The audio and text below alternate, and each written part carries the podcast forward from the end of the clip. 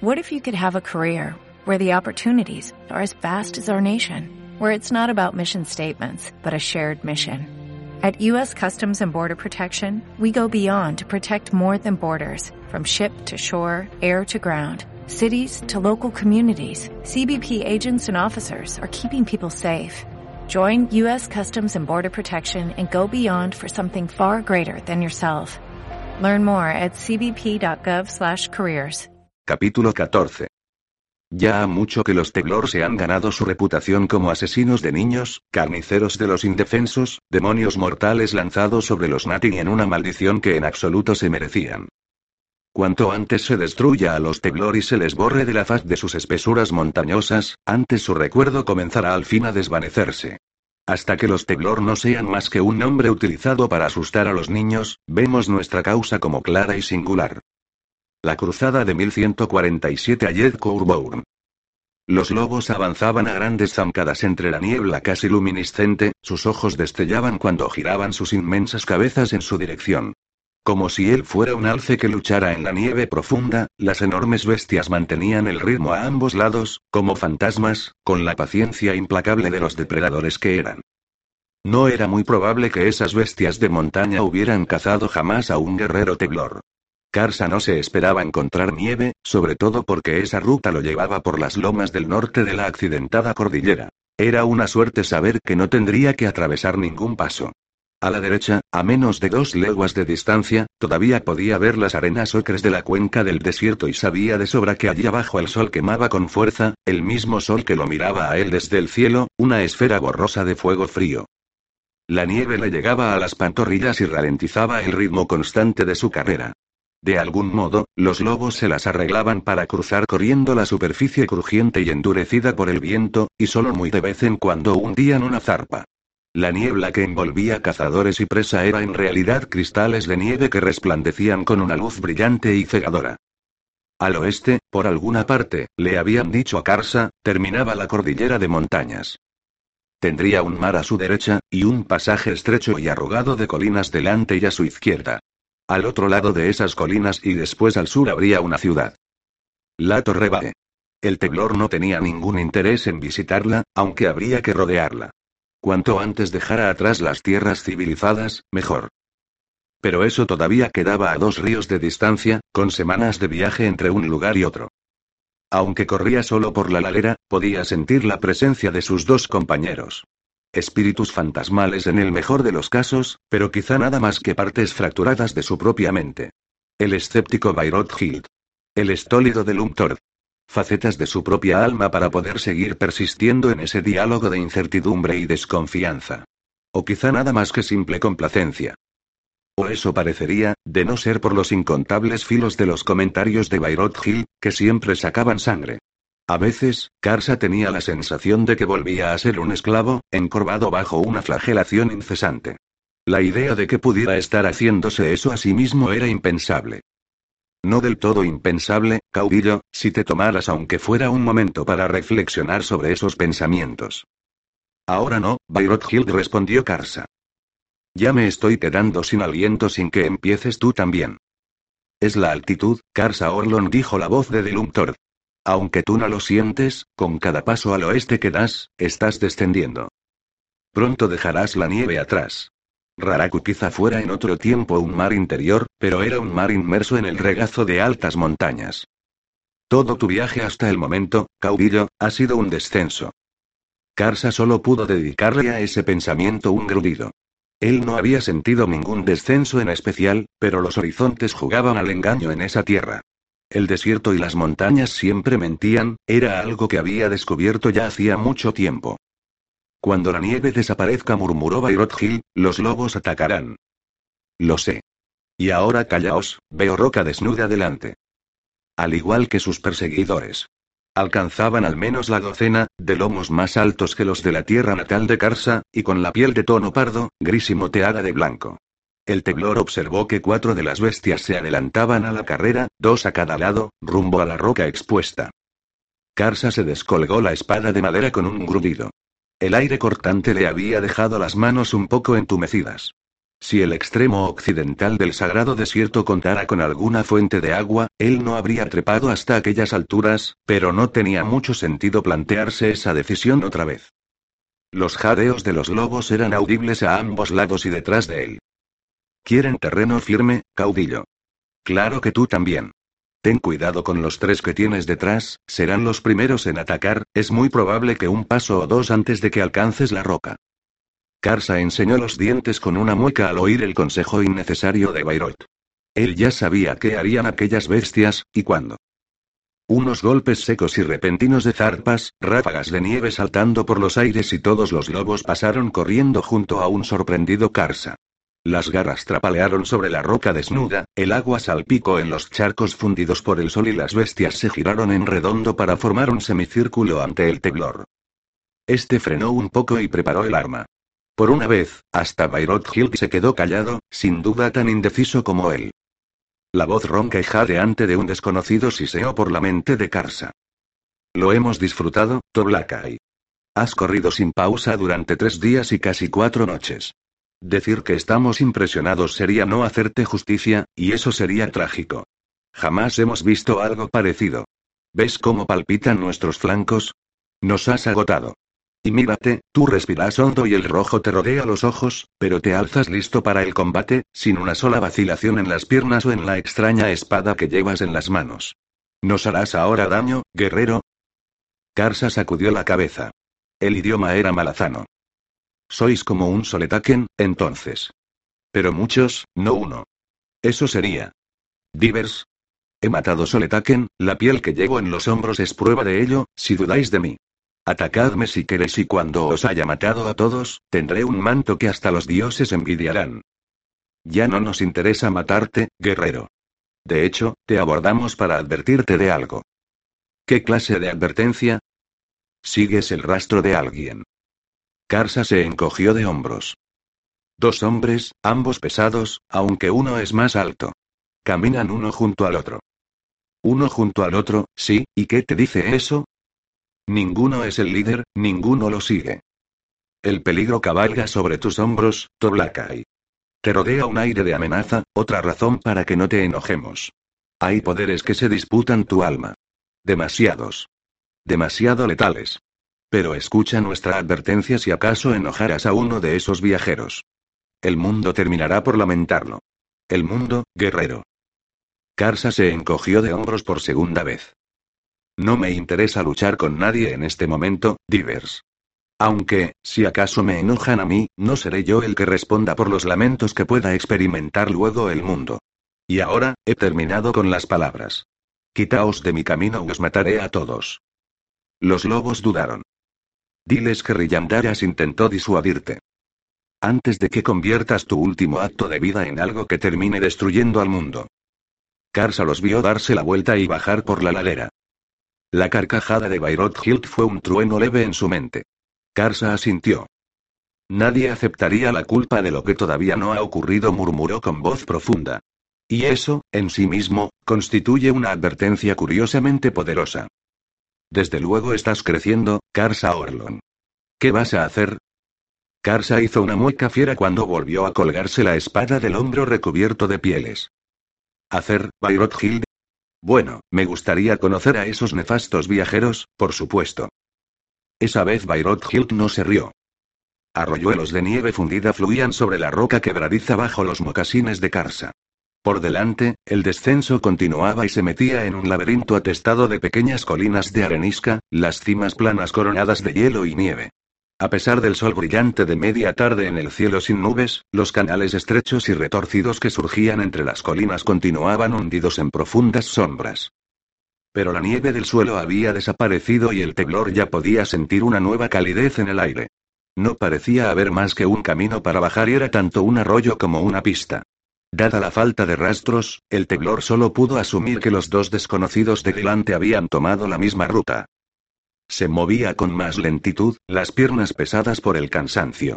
La verdad de su agotamiento no había sido algo que hubiera querido revelar a los lobos divers, pero esa amenaza ya había quedado atrás. Estaba a punto de derrumbarse, una situación nada ideal si el enfrentamiento con un demonio destructor de mundos era inminente. Aún así, sus piernas continuaban arrastrándolo como si contaran con voluntad propia. Como si fuera el destino. Y el destino, Karsa Orlon, transmite su propio impulso. ¿Has vuelto al fin para perseguirme una vez más, Hild?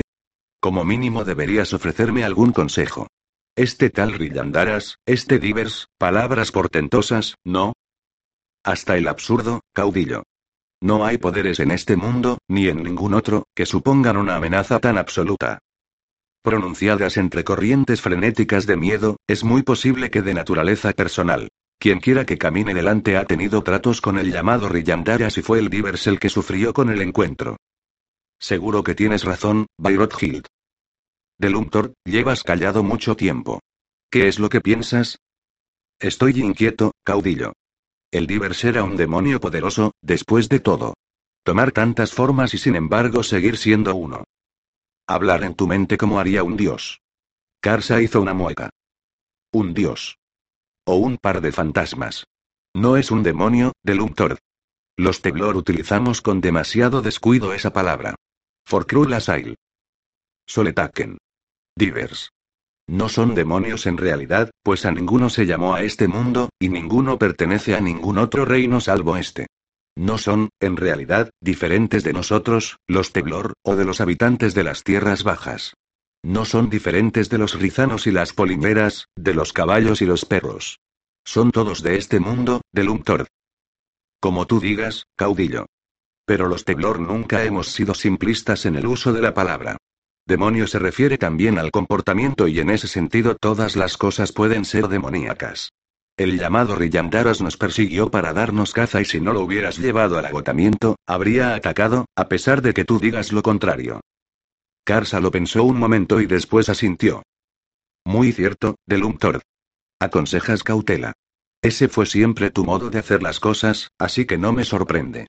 Y no haré caso omiso de tus palabras por ello, sin embargo. Pues claro que lo harás, Karsa Orlon. Un último trozo de luz y después el teblor se encontró sumido en las sombras. La escorrentía le rodeó los tobillos cuando se estrechó la pista, el terreno se fue haciendo cada vez más traicionero. Una vez más, pudo verse el aliento. Una pequeña pendiente a la izquierda recorría un saliente ancho de algún tipo, fuera de las sombras y con aspecto seco. Karsa se apartó de la pista y trepó por el borde erosionado del barranco hasta que pudo subirse a él. Se irguió y vio que no era un saliente natural, después de todo. Un camino que corría paralelo al barranco que ceñía la colina a su izquierda. La pared de la colina en sí parecía haber sido alisada en algún momento, mucho tiempo atrás, y se alzaba al doble de altura que Karsa. En ella se veían unas leves imágenes pictográficas, picadas y descoloridas por el paso de los siglos. Una procesión de figuras, cada una a la escala de un habitante de las tierras bajas, con la cabeza desnuda y sin más ropa que un taparrabos. Alzaban las manos en el aire, por encima de la cabeza y los dedos se estiraban como si pretendieran coger el aire vacío. El camino en sí lucía un encaje de grietas, maltratado por las rocas incesantes que bajaban rodando por la colina. A pesar de ello, parecía que el camino estaba hecho de un único trozo de piedra, aunque, por supuesto, eso era imposible desigual y arrugado, serpenteaba por la curva de la pared de la colina y después se desviaba a una especie de rampa, brumosa a lo lejos, que era de suponer que bajaba hasta la llanura. El horizonte que quedaba justo delante y a la derecha de Karsa se veía interrumpido por unas torres de piedra, aunque él sabía que, tras ellas, se extendían las aguas del mar Longsan. El cansancio obligó al Teglor a acomodarse poco a poco en el camino, quitarse la alforja de los hombros y apoyarse en la pared de roca de la colina. El viaje había sido largo, pero Karsa era consciente de que todavía quedaba por cubrir la distancia más vasta. Y parecía que siempre lo haría solo. Pues estos fantasmas siguen siendo solo eso. Quizás, en realidad, no más que conjuras de mi propia mente. Un pensamiento desagradable. Echó la cabeza hacia atrás y la apoyó en la piedra tosca y calentada por el sol. Abrió los ojos con un parpaleo.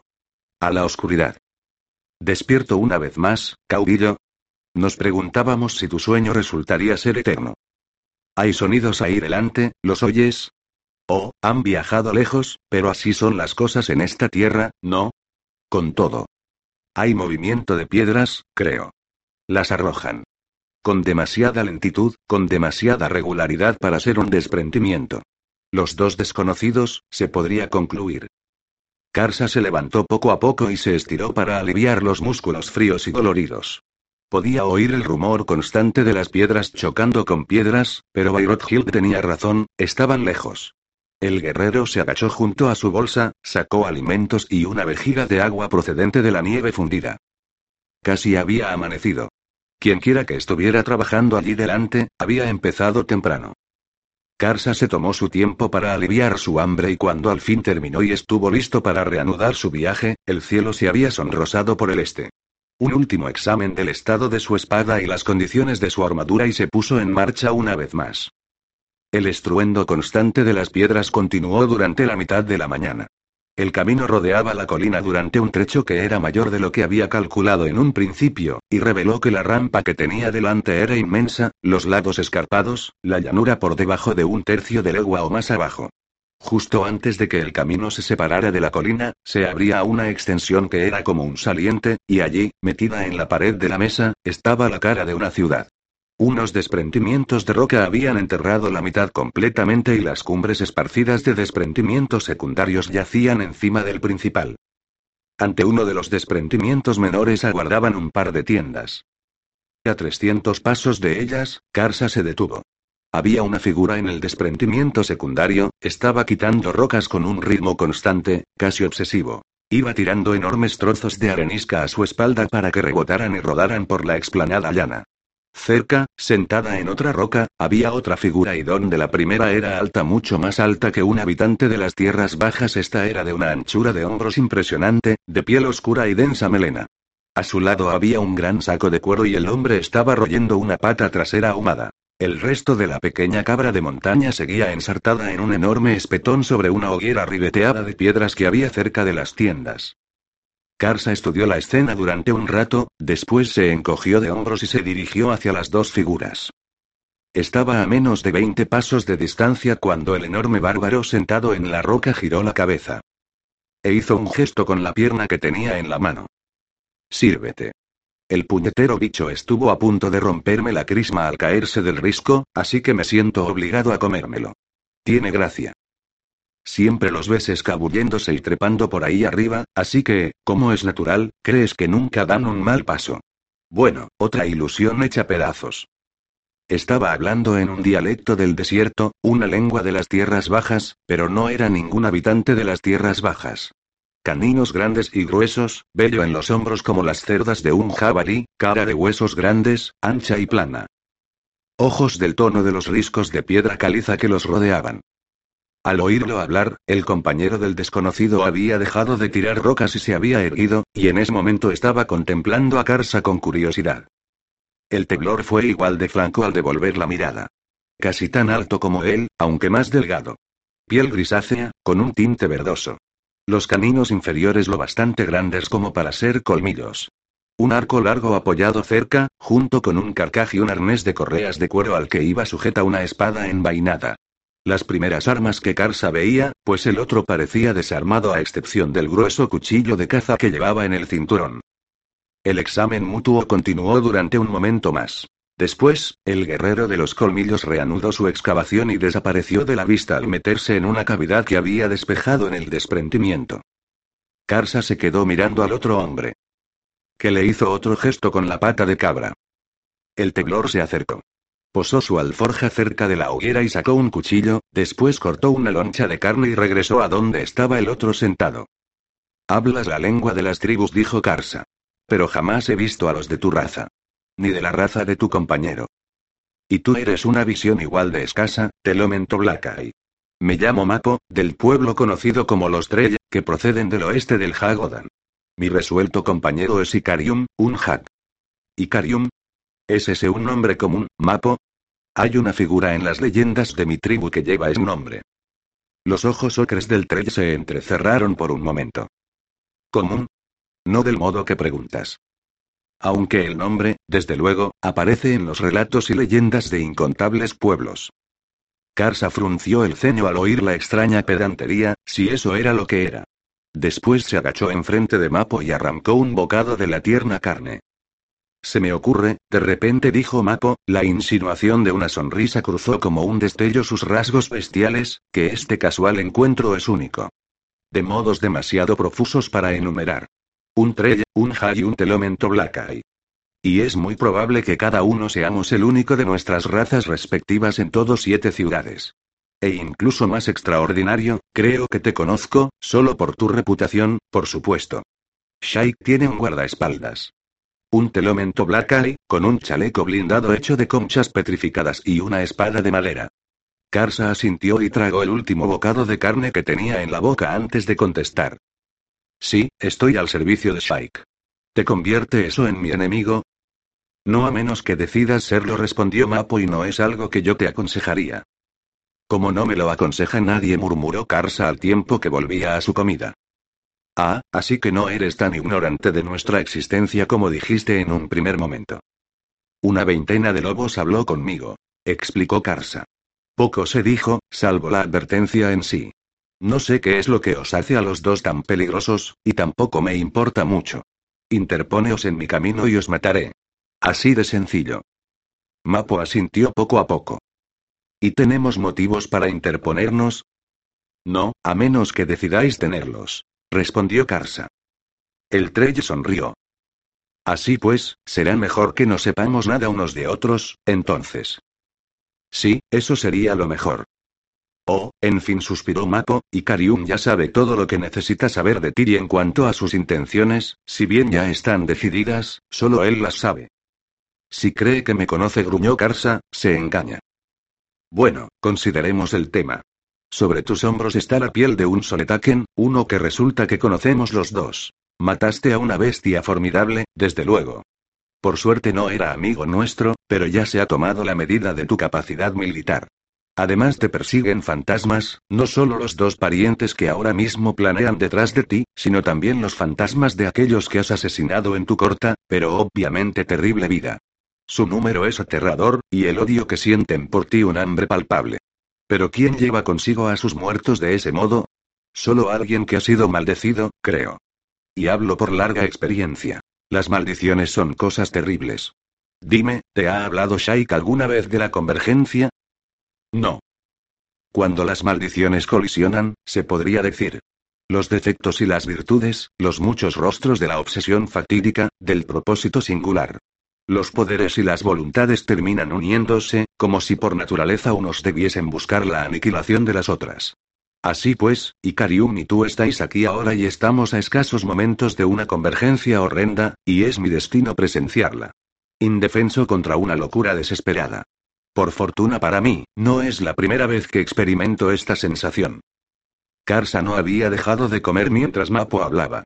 Examinó el hueso que tenía en las manos y después lo tiró, se limpió las palmas de las manos en la piel blanca de oso de su manto, y se incorporó. ¿Qué más habéis descubierto Ikarium y tú sobre mí, Mapo? Unas cuantas cosas más. Rillandaras te evaluó y llegó a la conclusión de que no tenía ningún deseo de añadir sus pieles a tu colección.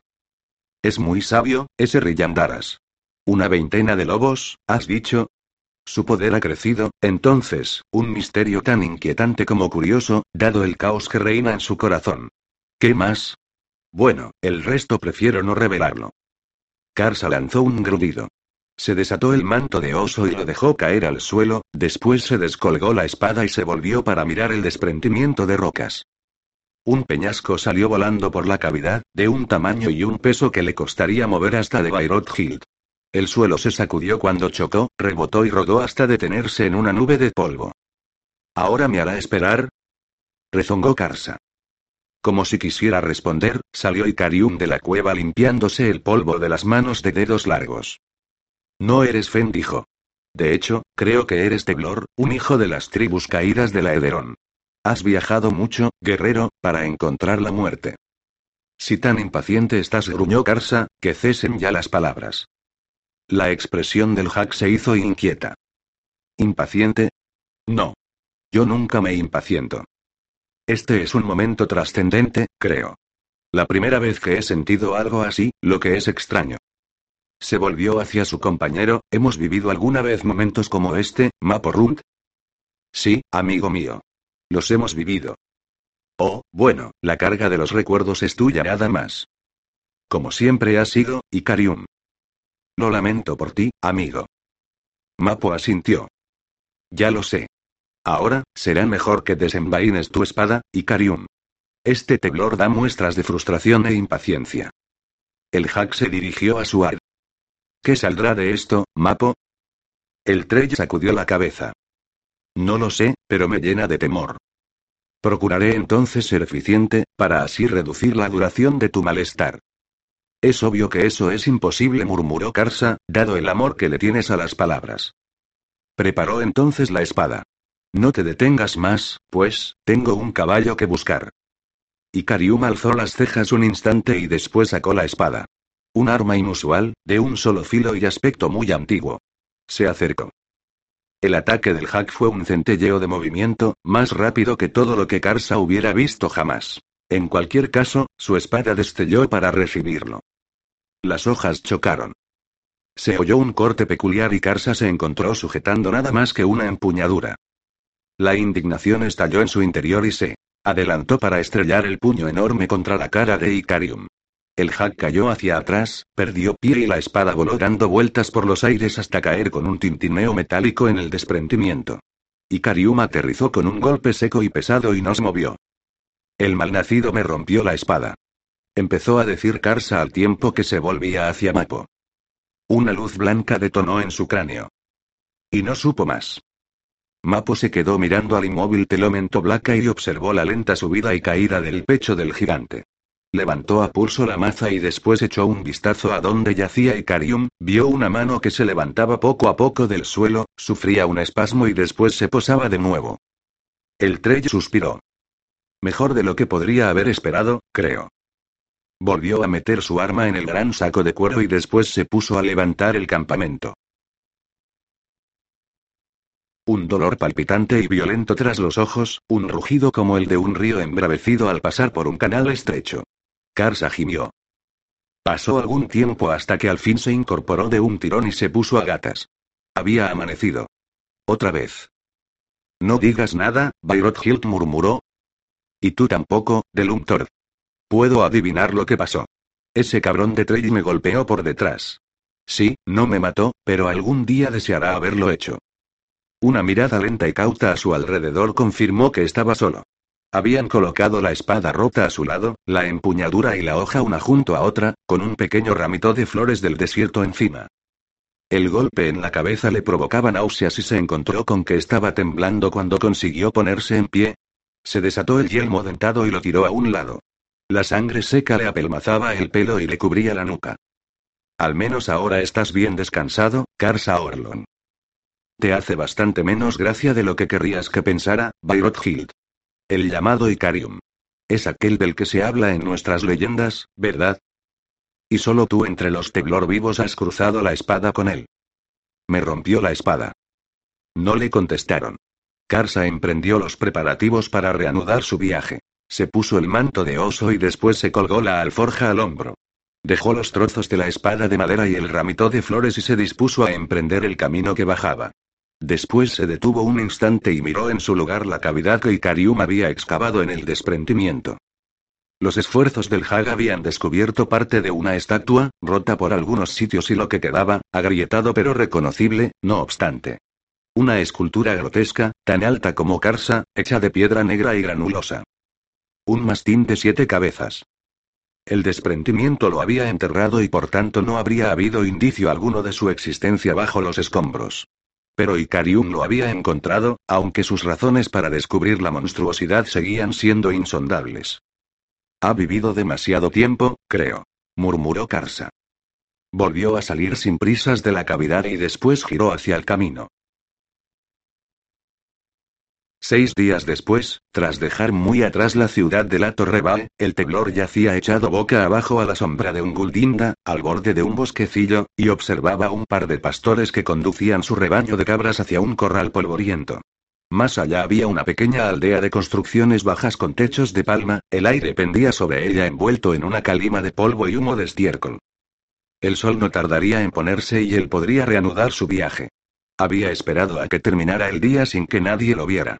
Las tierras entre la Torreba y el río Mersin estaban relativamente atestadas, en comparación con todo lo que había visto hasta el momento. Le recordaron que sus viajes, desde que desembarcara en Erlitan, habían sido en su mayor parte por tierras agrestes y casi inhabitadas. El Pampotsunodan, el propio sagrado desierto, era un mundo casi abandonado por la civilización. Pero allí las zanjas de riego ribeteaban la llanura. Abundaban los pozos, los bosquecillos y las aldeas, y había más caminos de los que había visto jamás, ni siquiera en las tierras de los Nati. La mayor parte eran pistas polvorientas y serpenteantes a nivel del suelo, por lo general situadas entre zanjas. Hasta el momento, las únicas excepciones eran las pistas imperiales, elevadas, rectas y lo bastante amplias como para permitir que dos carretas se cruzaran y quedara incluso espacio de sobra.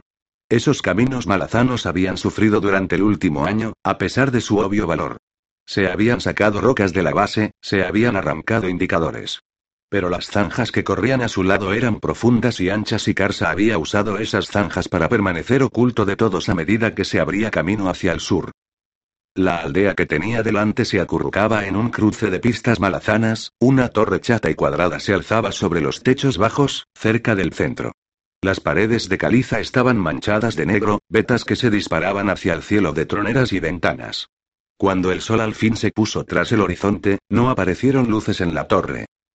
Aunque era probable que hubiera soldados rebeldes del apocalipsis apostados en la aldea, dada su ubicación estratégica en el cruce, Karsa no tenía ningún interés en iniciar un contacto. El suyo era un viaje privado, no existía otra razón, simplemente lo llevaba a cabo porque así lo había decidido. En cualquier caso, parecía que la rebelión no era tan fiera allí. O eso o la desatada sed de sangre había remitido tiempo atrás. No parecía haberse extendido la destrucción de granjas y campos, no había habido matanzas en las calles de la aldea.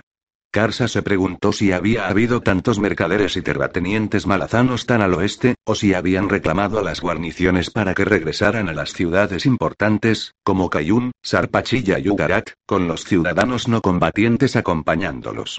En ese caso, la medida no los había ayudado mucho.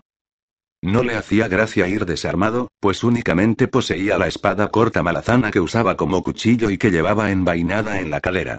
Pero en esa región carecían de la madera adecuada. Se decía que había árboles de hierro en el Hagodan, así que tendría que esperar hasta entonces. La rápida caída de la noche había terminado.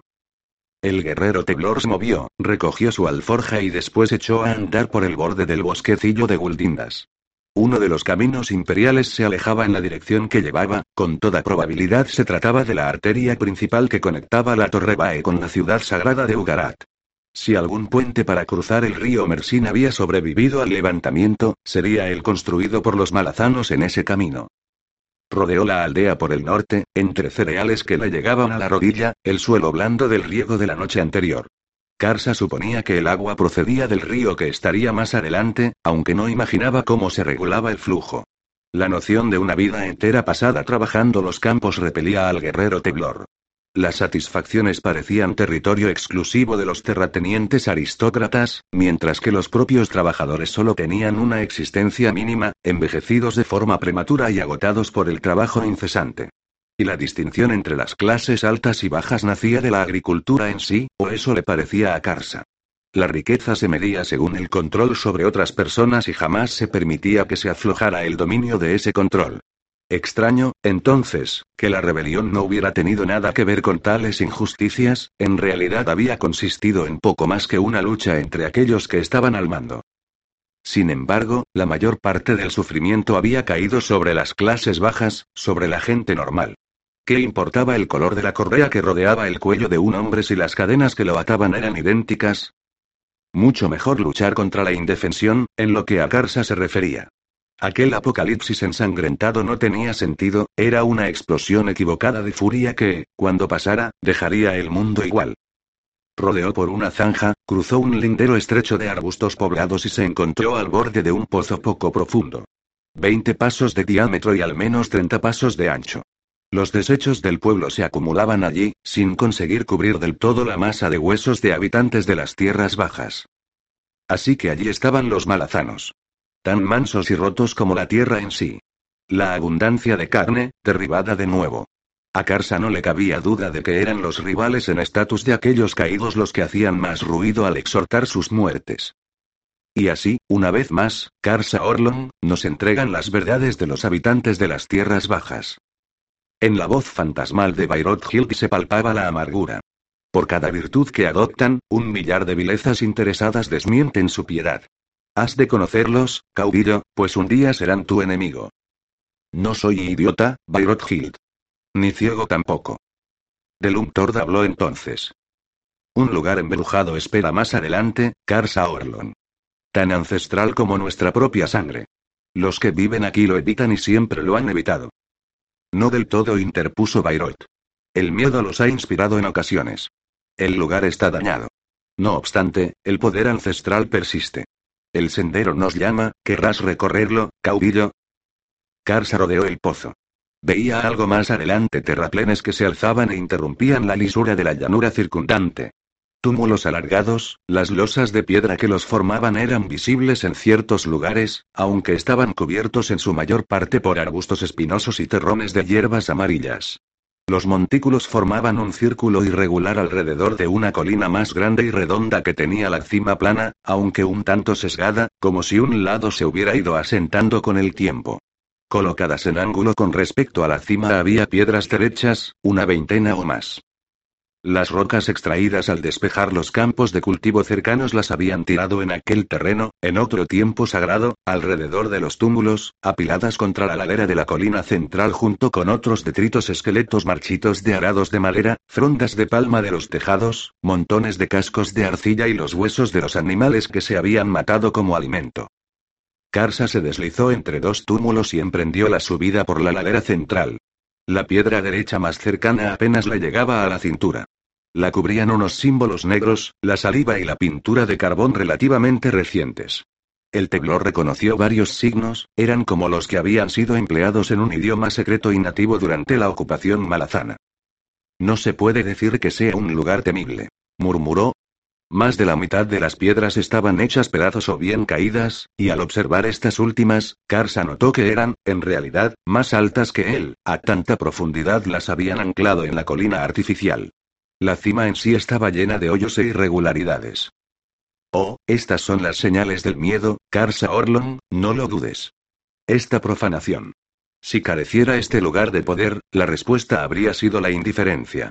Karsa lanzó un gruñido, fue pisando con cuidado el terreno traicionero y se acercó al centro simbólico del círculo de piedras.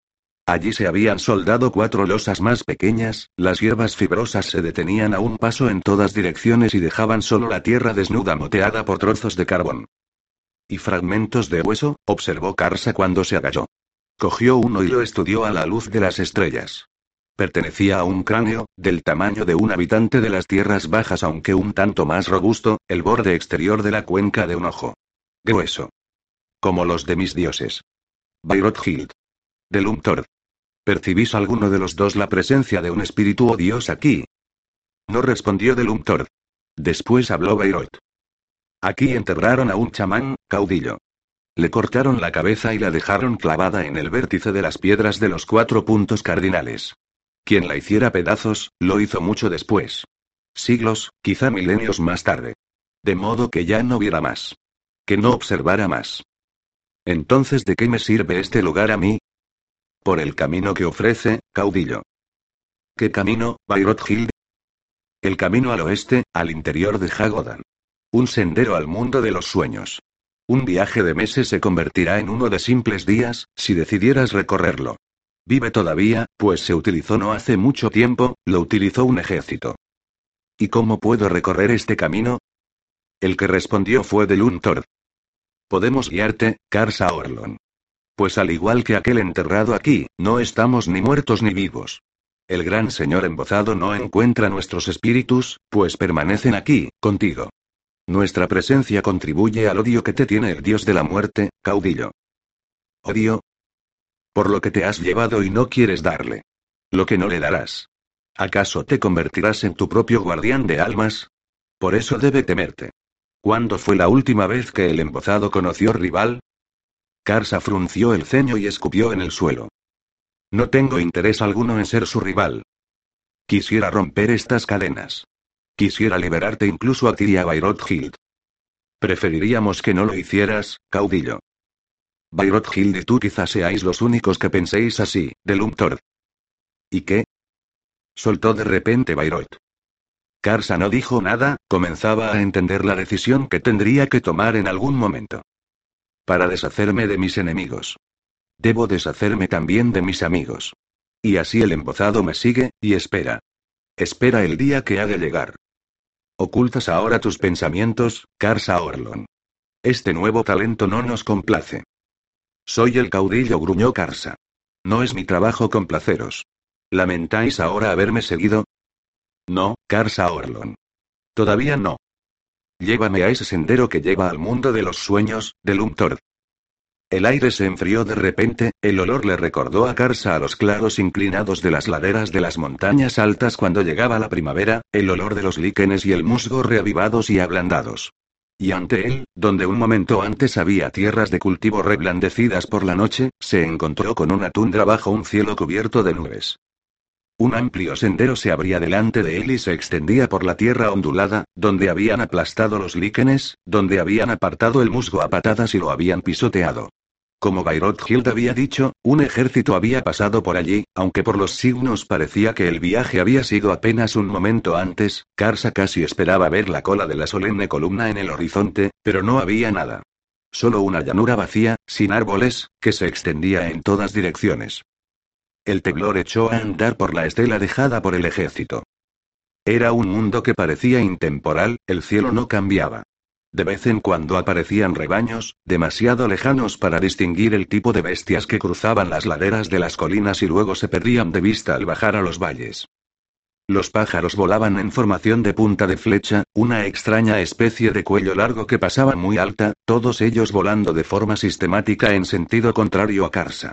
Aparte del quejido de los insectos que se arremolinaban alrededor del teblor, un silencio extraño y real emanaba del paisaje. Un mundo de sueños, entonces, como el que los ancianos de su tribu acostumbraban a visitar en busca de portentos y presagios. Una escena no muy diferente de la que Karsa había vislumbrado cuando, en su delirio, se había encontrado ante su dios, Urugal. Continuó caminando. Con el tiempo el aire se enfrió y la escarcha brilló entre los líquenes y el musgo a ambos lados del amplio sendero. El olor a hielo podrido llenaba la nariz de Karsa. Mil pasos más lo condujeron al primer espacio nevado, tachonado de tierra, que llenaba un valle poco profundo a su derecha.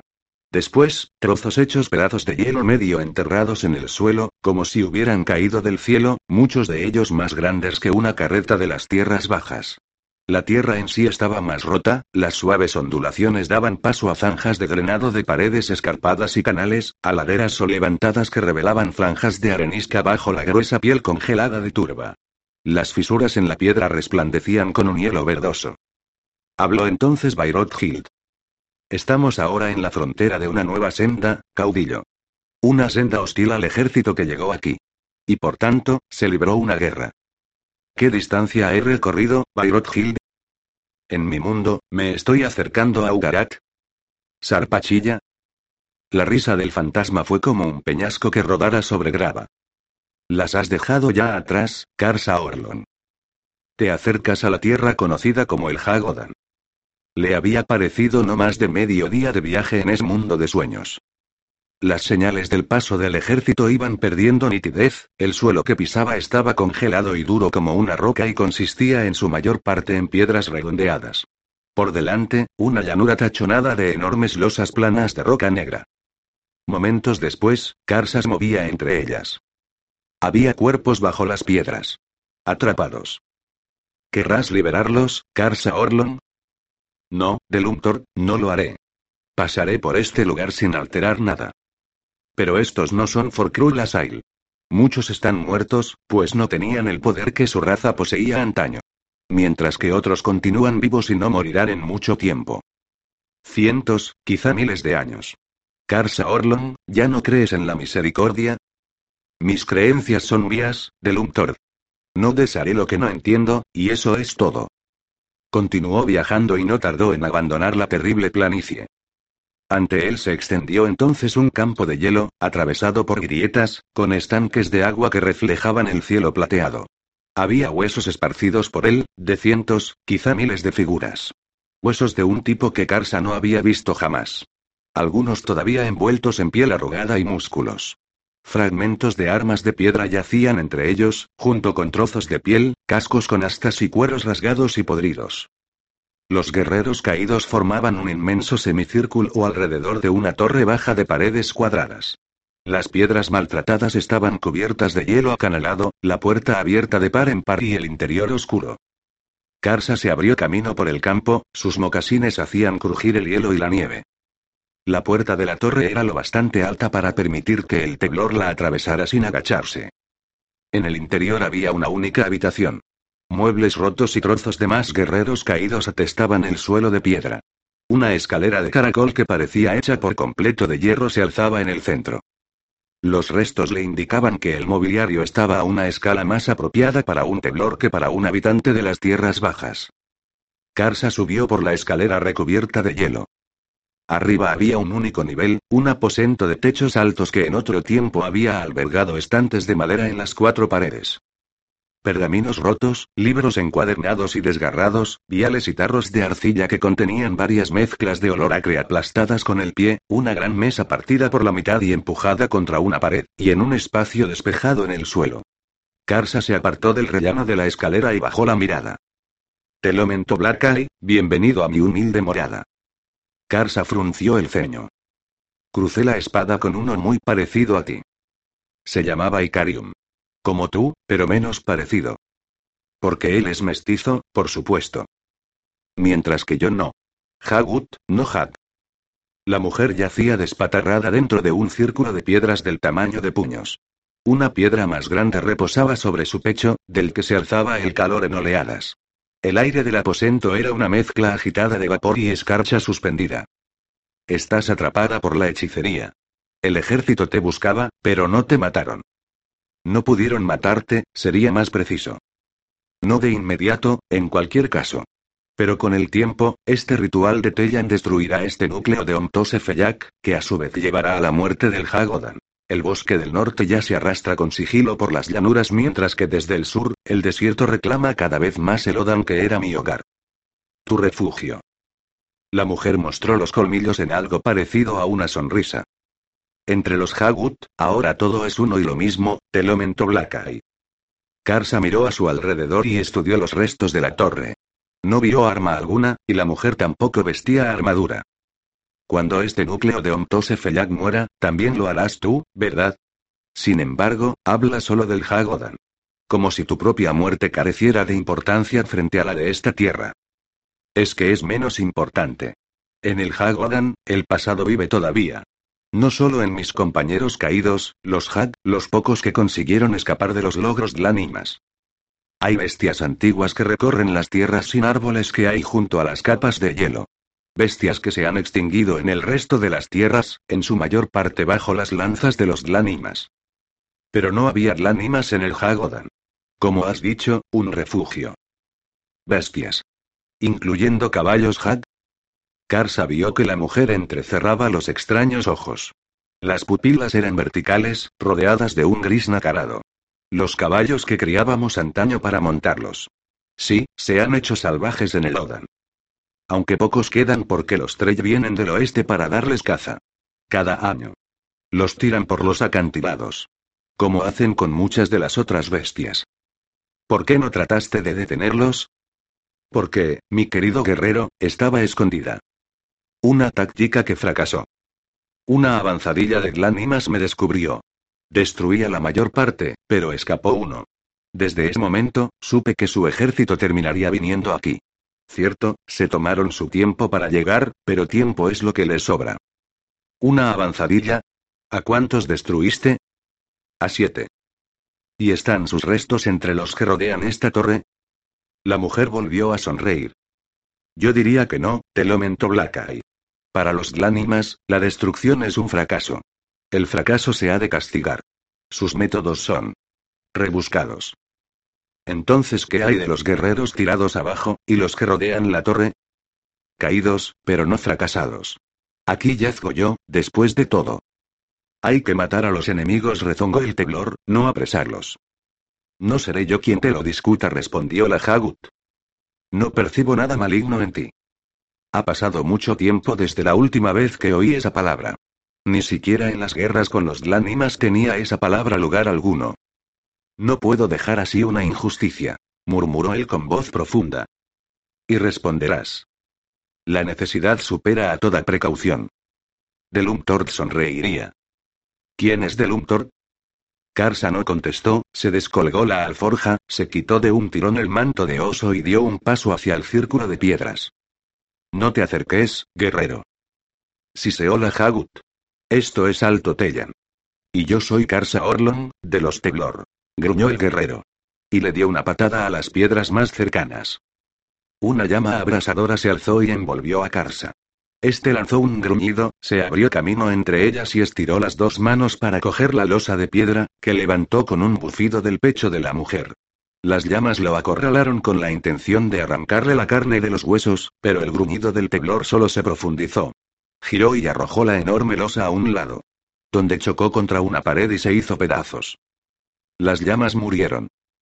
Karsa se sacudió y después bajó la vista una vez más. El círculo estaba roto. La mujer Hagut había abierto mucho los ojos y lo miraba fijamente mientras un movimiento le agitaba brazos y piernas. Nunca antes suspiró, después sacudió la cabeza como si no pudiera creerlo. Ignorancia, afilada y convertida en arma. Extraordinario, te lo mentó Blackeye. Karsa se agachó junto a su alcija. ¿Tienes hambre? ¿Sed? La mujer tardó en sentarse. Los lánimas la habían despojado de todo y la habían dejado desnuda, pero no parecía afectarle el aire gélido que llenaba el aposento. Aunque parecía joven, Karsa sospechaba que no lo era en absoluto. Sintió que los ojos femeninos lo observaban mientras preparaba la comida. Cruzaste la espada con Icarium. No ha habido nunca más que una única conclusión a tan malagada circunstancia, pero que estés aquí es prueba suficiente de que, de algún modo, conseguiste evitar tal conclusión. Karsa se encogió de hombros. No cabe duda de que reanudaremos nuestro desacuerdo la próxima vez que nos veamos. ¿Cómo has llegado hasta aquí, Karsa Orlon? Estoy buscando un caballo, Hagut. El viaje era largo y me dieron a entender que este mundo de sueños lo haría más corto. Ah, los guerreros fantasmales que se ciernen tras de ti. Con todo, corriste un grave riesgo al viajar por la senda Tellan. Te debo la vida, Karsa Orlon. La mujer se fue poniendo en pie con cautela, ¿cómo puedo devolverte el favor? Karsa se irguió para mirarla y le sorprendió. Y complació ver que casi era tan alta como él. Tenía el cabello largo, de un color castaño turbio, atado a la espalda. La estudió durante un momento y después le contestó. Encuéntrame un caballo. Las finas cejas se alzaron un instante. ¿Eso es todo, Karsa Orlon?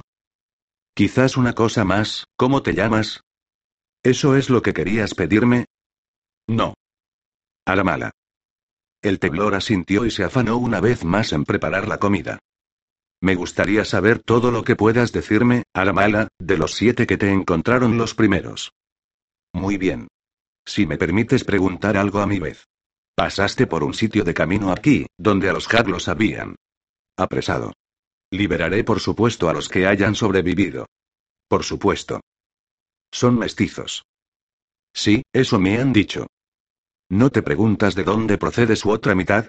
Karsa levantó la vista y después frunció el ceño poco a poco. La mujer sonrió. Son muchas las cosas, creo, que debo contarte. Algún tiempo después Karsa Orlon se alejó de la torre. Siguió andando y regresó a la pista del ejército que empezaba una vez más allá del terreno congelado de Omtosefeyak. Cuando al fin salió de la senda al calor de las últimas horas de la tarde de su mundo natal, se encontró a la orilla de un risco de colinas maltratadas.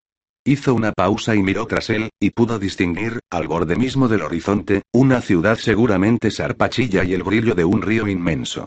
Las colinas que tenía delante formaban una columna, un rasgo del terreno que el teblor sospechaba que solo aparecía en los mapas de la zona.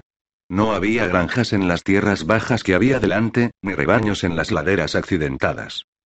Los Dlánimas habían reaparecido en aquel lugar antes que él, aunque el avance de su paso, al adentrarse en aquellas colinas, no había dejado signos, pues habían pasado décadas en ese mundo desde entonces.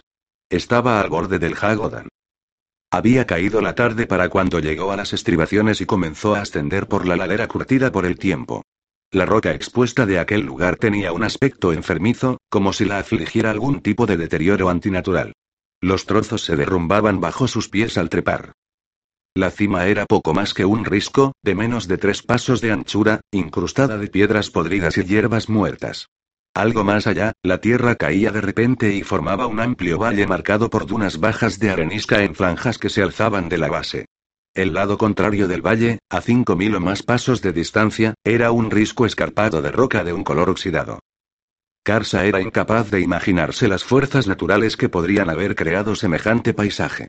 Las dunas del terreno habían nacido de la erosión, como si unas riadas hubieran recorrido el valle entero, o quizás unos vientos fieros rugieran por los canales, algo menos dramático y que exigía períodos de tiempo mucho más prolongados. O el valle entero podría en otro tiempo haberse alzado al mismo nivel que las colinas circundantes, solo para sufrir algún tipo de hundimiento subterráneo. Los afloramientos deteriorados de roca sugerían una especie de proceso de lixiviación que afectaba a la región. Karsa empezó a bajar por la escarpada ladera. Y pronto descubrió que era un laberinto de cuevas y pozos. Minas, a juzgar por el pedregal de escombros calcáreos que salían de ellas. Pero no estaño o cobre. Pedernal. Vetas inmensas del vítreo material marrón yacían expuestas como heridas en carne viva en la ladera de la colina. Karsa entornó los ojos y contempló las dunas que tenía delante. Las franjas de arenisca estaban muy sesgadas, y no todas con el mismo ángulo.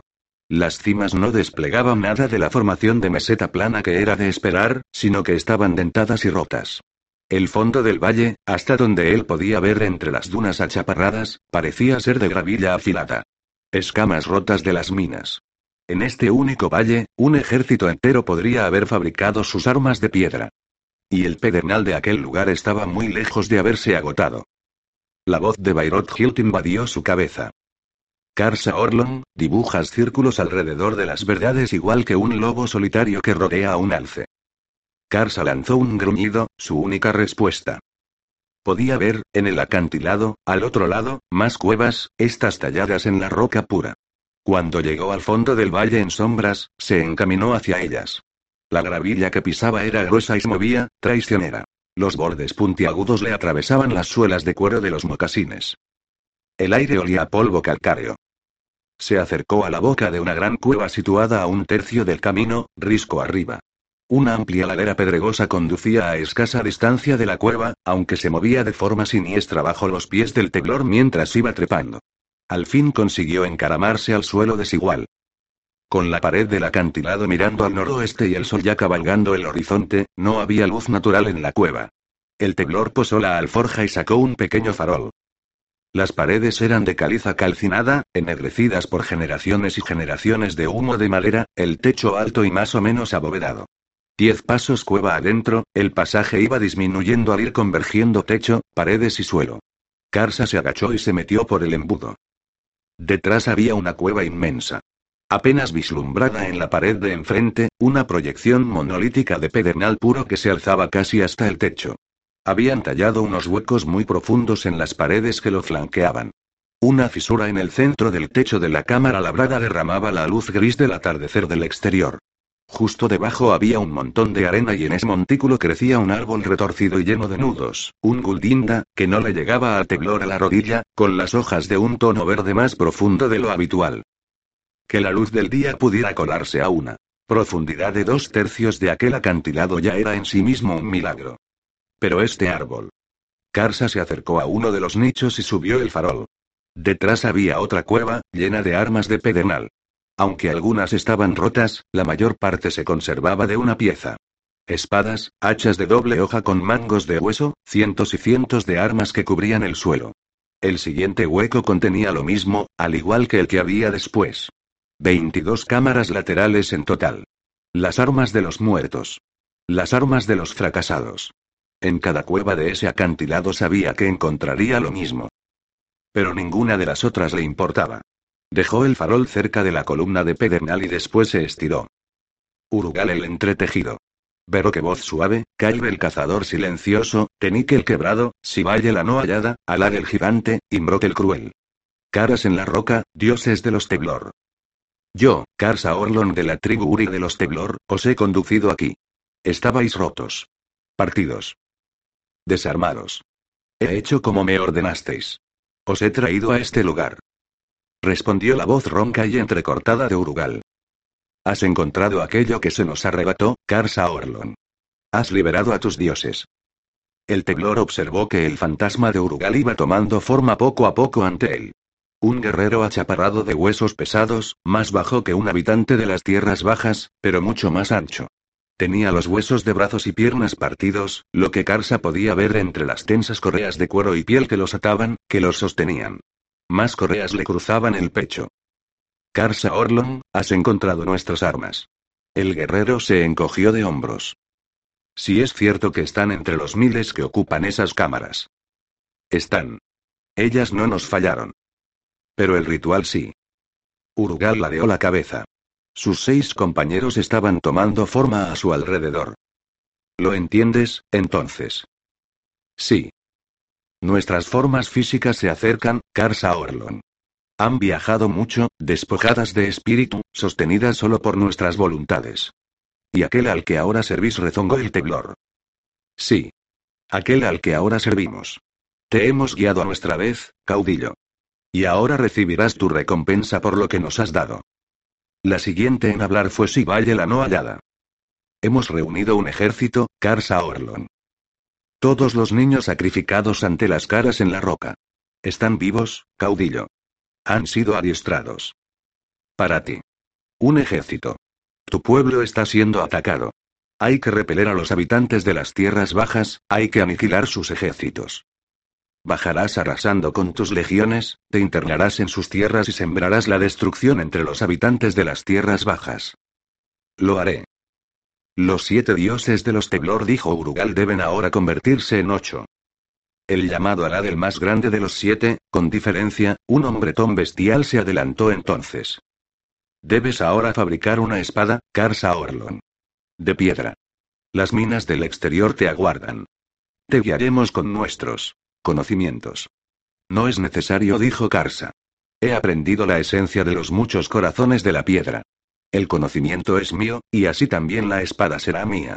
Las que fabricáis vosotros están bien para vuestro pueblo. Pero yo soy Teblor. Yo soy Telomento Blackeye. Con eso se dio la vuelta y se dirigió hacia la columna monolítica de Pedernal. Ese palo te derrotará, dijo Alad a su espalda. Para sacar una hoja lo bastante larga para una espada, debes golpear desde arriba. Examina esta vena con cuidado y verás que, pura como es, el flujo de la piedra es implacable. Ninguno de los tuyos ha conseguido jamás sacar una escama más larga que tu propia altura. El palo que tienes delante ya no se puede trabajar, de ahí su abandono. Golpéalo y se romperá en mil pedazos. Y ese fracaso manchará tus siguientes esfuerzos y debilitará la hechicería de la creación. Karsa se plantó ante la columna de pedernal marrón, casi negra. Debes encender un fuego en la base, dijo Alad. Un fuego que arda sin cesar durante un número de días y noches. Hay poca madera en el valle que tenemos abajo, pero en el Hagodan, más allá, los rebaños de Bederín han viajado en multitudes. Fuego, Karsa Orlon, después agua fría. No. Se pierde todo el control con ese método, Lánimas. Vuestro pueblo no es el único que conoce las verdades de la piedra. Esta tarea es mía y mía solo. Y ahora, ya está bien de palabras. El nombre que nos has dado, dijo Urugal con voz ronca, ¿cómo te has enterado de eso? Karsa se volvió con la cara crispada en una mueca burlancia. Necios Teblor. ¿O eso creíais? Eso os hubiera gustado. Te lo mentó Blaca y caídos, pero el que ha caído puede alzarse una vez más, Urugal. Así, vosotros fuisteis en otro tiempo Dlánimas. Pero ahora sois los desencadenados. La mueca burlona se convirtió en un grudido. De nómadas a fortaleza. De fortaleza a casa. El guerrero trepó por el palo de pedernal. Encaramado a la cima, sacó la espada corta malazana. Examinó por un momento la superficie de la piedra y después se inclinó para estudiar el trozo casi vertical de pedernal perfecto que llegaba al suelo de la cueva. Karsa le dio la vuelta a la espada y empezó a rascar la parte superior de la columna, a un palmo de distancia del borde afilado. Podía ver los rastros de los antiguos golpes. Los Dlánimas lo habían intentado, a pesar de las palabras de Alad, pero habían fracasado. Karsa continuó preparando la superficie donde iba a golpear. Mientras, iba hablando mentalmente. Bayrot Hild. De Lumtord. Escuchadme cuando ningún otro puede. Un día romperé mis cadenas, liberaré las almas que ahora me acosan. No queréis estar entre ellas, o eso habéis dicho. Ni tampoco desearía yo que os envolviera el abrazo del embozado. He considerado vuestros deseos y he elaborado una alternativa. Caudillo, del Umtord y yo entendemos lo que pretendes. Tu genio nunca deja de asombrarme, Karsa Orlon. Solo con nuestro consentimiento lo lograrás. Así que nos hablas y he aquí que nos encontramos con que fuerzas nuestro camino. El abrazo del embozado. O lo que tú buscas. Karsa sacudió la cabeza. No solo yo, Bayrot Hill, vosotros también. ¿Lo negáis, acaso? No, caudillo. No lo negamos. Así pues, aceptamos lo que ofreces. Karsa sabía que solo él podía ver los fantasmas de sus amigos en ese momento, cuando parecían disolverse, reducidos a pura voluntad, y después fluían para introducirse en el pedernal. Fluían para encontrar una forma, algún tipo de cohesión. Esperaban. Karsa barrió el polvo y la grava de la superficie raspada y después rodeó con las dos manos la empuñadura achaparrada de la espada corta. Levantó mucho el arma, clavó la mirada en la plataforma de golpe maltratada y después bajó el pomo con todas sus fuerzas. Un extraño crujido seco. Y después Karsa se vio dando un salto, tiró la espada corta a un lado, se abalanzó por los aires y dio una voltereta al caer. Flexionó las rodillas para absorber el impacto al tiempo que levantaba las manos para recuperar la lanza de pedernal que iba cayendo. Una lanza casi tan alta como el propio Teglor. El arma cayó de la columna, un fragmento plano que se acomodó en sus manos. Un lametazo cálido en las palmas de las manos y de repente le corría sangre por los antebrazos. Karsa se echó hacia atrás a toda prisa y bajó la hoja al suelo. Cuando apartó las manos vio que se las habían cortado hasta el hueso. Muy listo, Bayrot, beber mi sangre para sellar el trato. En verdad. Nos supera, susurró Alad. Karsa fue hasta su bolsa y sacó un fardo de vendajes de campo y un costurero. No habría infección, por supuesto, y se curaría rápido. Con todo, necesitaría cerrar los cortes antes de plantearse siquiera empezar a trabajar en el filo de la enorme hoja y si quería tallar una especie de empuñadura. Investiremos el arma, anunció Urugal a su espalda para que nadie la pueda romper. Karsa asintió. Te convertiremos en el octavo dios de los Teglor. No respondió mientras empezaba a trabajar en la mano izquierda. No soy como vosotros, Urugal. No soy de los desencadenados. Tú mismo me rodeaste de cadenas. Con tus propias manos te ocupaste de que las almas de los que he asesinado me persigan para toda la eternidad. Has dado forma a mi obsesión, Urugal. Bajo tal maldición, jamás podré ser uno de los desencadenados. Hay un lugar para ti, no obstante, dijo Urugal, en la casa de cadenas. Sí. Caballero de cadenas, paladín del dios tullido. Has aprendido mucho, Karsa Orlon. El guerrero se quedó mirando sus manos ensangrentadas. Así es, lánimas. Como podréis dar fe.